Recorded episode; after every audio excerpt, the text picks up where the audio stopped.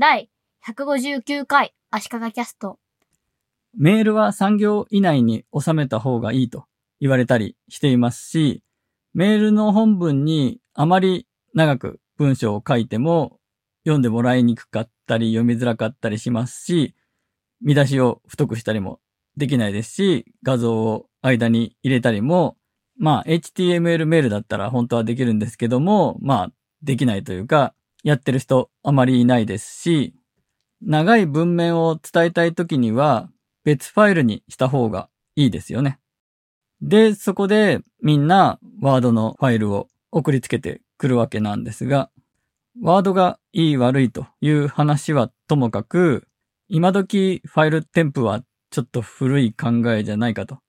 クラウドで共有すればすぐ改訂版に変えることもできますし、添付ファイルをダウンロードしてからそのファイルを開く必要もなくワンクリックで見られますし、デバイスによらずにスマホでもタブレットでも見られますし、メリットが多いと思います。私は今までいろいろ使ってきたんですが、最近は Dropbox Paper というオンラインのサービスで文章を作って、そのリンクを共有することが多いです。で、多分最近だと思うんですが、 Dropbox Paper にただ見るだけのドキュメントとして公開する機能というのが追加されていました。これまでの共有機能は、 Dropbox のユーザー同士が共有して、その文書にコメントを入れたりとかできるコラボレーション用という意味合いが強かったんですが、新しい公開機能は、ただその文書が URL でアクセスして見られるだけというものです。誰が作った文書かというのもわからないので、匿名でネット上に文書を公開したいという時に便利ですね。公開された文書は Dropbox にログインする必要はもちろんないですし、ログインを促したりもしないですし、一番下にこの文書が Dropbox Paper で作られました的な宣伝的なものは入ってるんですが、その辺も控えめに入ってるだけです。これまでの Dropbox Paper の共有機能は、権限が編集コメントができるという権限と、編集はできないけどコメントができるという権限の二択だったんですね。先日、40代、50代限定の YouTube アンケートの結果を公開したときは、この Dropbox Paper の共有機能で公開したので、Dropbox にログインしなかったら何もできないんですが、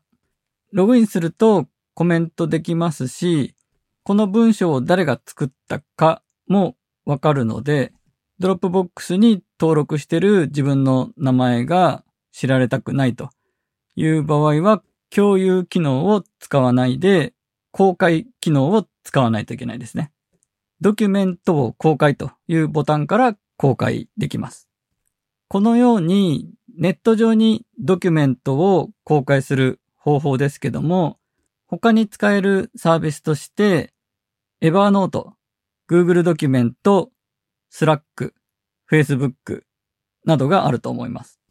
Slack、Facebook と聞いて、あれと思った人もいると思いますが、Slack はポストという文章を作る機能があって、それで作って、 Slack 外で共有するための共有リンクを作成するというところで、公開リンクを作ることができます。公開した文書に特にユーザー名とかは入らないので、匿名で公開が可能です。ただ、 Slack のポストは画像を貼ったりはできないんですね。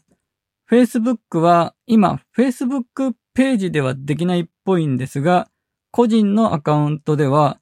ノートというのを作って、その URL を公開してアクセスしてもらうという方法があります。で、見出し作ったり画像を挿入したりできるんですが、公開したノートにバッチリ自分の名前が入るので、Facebook だと特に実名使ってる人がほとんどだと思うので、あまり一般に公開するという用途には向かないですね。同時に Facebook 内でも公開されますしね。Google ドキュメントも共有したドキュメントは誰が作ったのか Google アカウントが分かってしまうので、匿名状態でネットに文章を公開するんだったら、 Dropbox Paper か、 Evernote か、 Slack。まあ他にもあるはずですが、この3つが今のところの私のおすすめということになります。ということで、ネット上に文章を公開することができるサービスをいくつか紹介しました。他にもあるよとか、もっと詳しい使い方を教えてなどありましたら、Twitter や Facebook ページなどで気軽に声をかけてください。ハッシュタグ、足利キャスト。足利はカタカナで、キャストはアルファベットもチェックしています。